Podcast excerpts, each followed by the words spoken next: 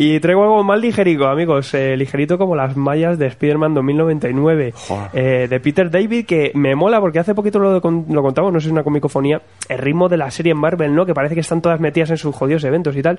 Y algunas cositas de excepción, como, como Silver Surfer, consiguen ir a su bola, ¿no? Pues también Spider-Man 99 tiene ese rollo. A mí a mí es lo que me está gustando de Spider-Man 2099. Si os gusta el Spider-Man clásico y no llegáis eh, a conectar con el Miles Morales, creo que ahora mismo Miguel Ojara, eh, Spider-Man 90 99, mantiene ese, ese halo que ha tenido siempre Spider-Man, las aventurillas de Spider-Man, lo tienes ahora mismo en esta colección.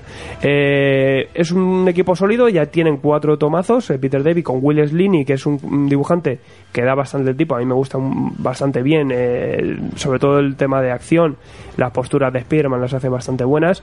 Ya, ya os conté que en el anterior tomo le cambiaron el, el aspecto por darle otro rollito, un poco más psicodélico, pero bueno, pega bastante bien. Y lo que tenemos mm, son pues las aventuras que hemos tenido toda vida en Peter, con Peter Parker también, con líos amorosos, eh, gente que con la que trabaja él, que ahora está trabajando dentro de Industrias Parker, eh, y nada, y aventurillas con diferentes archienemigos. En este cuarto tomo, pues abrimos con el tema inhumano, que eso también es bastante interesante, en la que un una compañera mm, se, se mete en, un capullo terrígeno, ¿no? Y, eh, en todo esto que aparece Lash, y Lash ya sabéis que es el inhumano cabrón que decide, eh, una vez salidas del capullo, y si eres un inhumano apto, con bueno, con poderes chachis, el tío pues te deja vivir y si no, pues te revienta. Es el, es, es el tipo del filtro, ¿no? Poner filtro un inhumano y si sales un engendro, pues te, te mata. Entonces, claro, eh, pues Miguel Ojara va a estar ahí un poco defendiendo ya a, su conocida amiga.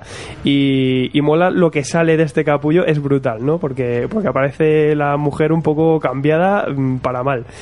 Y, mola, pues nada, luego tenemos más arquitos dentro de este tomo, que, que la verdad es que integra por 14, 50 euretes, pues 7 historias, 7 números, que está bastante también bien de precio. Y oye, pues como digo yo, eh, una cosa muy ligera, de acción sin, sin más, con sus archienemigos, y Spider-Man 2099 que está gustando, pues como me gustaba el Spider-Man de toda la vida, que ahora en la etapa de Dan Slott, pues quizá no lo encontramos, es un poquito más, yo que sé, y está metido todo el rato en eventos, pues aquí no, tenemos una colección ligerita, sin más, y lo guay también, que está un poco fuera de todo y que nadie se mete con ella, que, que dentro que hay, con un equipo así sólido, pues que hay que dejarla correr, y oye, pues también para su público, que tiene que molar el tema arácnido total.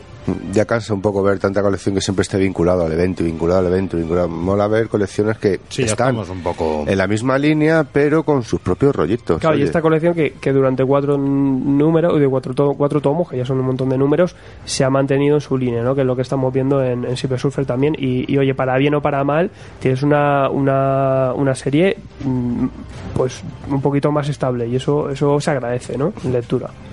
La verdad que sí, porque a mí además es que el Spider-Man 2099 es un personaje que me gusta, eh, que me gustaba ya en su época Peter David trabajando con él en los 90. Era la serie que más se salvaba del 2099. Y en esta, pues bueno, sabes llevar, sabe llevar las aventuras de una manera que pueda entretener a, al lector y al mismo tiempo ganar nuevos lectores. Aparte que el diseño del nuevo traje a mí me parece muy, muy curiosete, ¿eh? No, y luego también mola mucho el- el tema de las, las botas que tiene que con impulsores también, ¿eh? y cosas así frikis que tiene y más su inteligencia artificial que tiene Miguel, que la habla, tal, que es una, una chica. La lila. Me mola mogollón. O sea, a mí Miguel Ojara me está pareciendo de todo lo que le al arácnido, lo que más conecta conmigo, y eso sí, obviamente en su tono, que es una cosita ligerilla.